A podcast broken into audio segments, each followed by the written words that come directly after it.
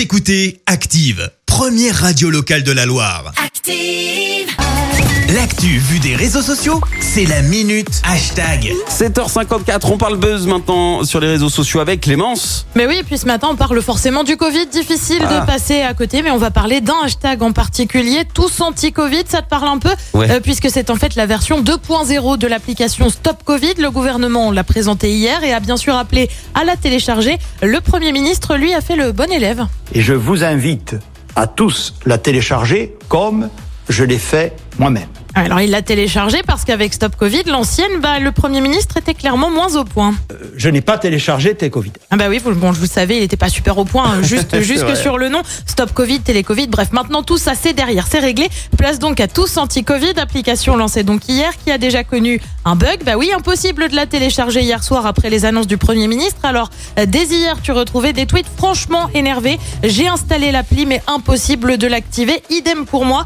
Euh, C'est bien votre application, mais encore faudrait-il pouvoir l'activer? C'est scandaleux, ça ne fonctionne pas. Un bide, écrit cet internaute visiblement un peu en colère. Réponse dans la foulée du secrétaire d'État chargé euh, de la transition numérique, Cédric O. Tous anti-Covid est vraisemblablement victime de très voire trop nombreuses tentatives d'activation simultanée. Nous sommes en train de régler le problème. La mobilisation continue. Réponse de cet internaute. J'ai dû essayer six ou sept fois. Ça a fini Quand par même. fonctionner. Faut être persévérant. Ou encore euh, Ziggy qui est presque choqué de ne pas avoir eu de soucis. J'ai téléchargé tous anti-Covid et ça fonctionne avec un emoji visiblement surpris. Et puis tu as quand même ceux qui sont plutôt positifs face à cette nouvelle appli. Mieux, relooking intéressant, écrit cet internaute, ceux qui appellent au téléchargement et dont à freiner la circulation de cette saleté de virus. Ou plus drôle, le tweet d'Amélie, le Covid, quand il a vu en top tweet tous anti-Covid et on voit un mème de quelqu'un qui regarde inquiet puis tourne la tête. En attendant, victime de son succès ou pas, on espère quand même que ça fonctionne mieux que Stop Covid, une application téléchargée par seulement 4% de la population. Et là, je viens de voir, là, j'ai tapé euh, tous anti-Covid sur, euh, sur le store, là. Il y a quand même déjà encore pas mal de monde qui l'ont Ah, déjà téléchargé.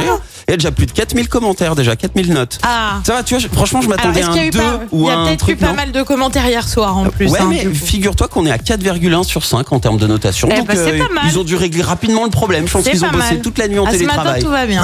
C'est ça. Merci Clémence pour euh, cette minute.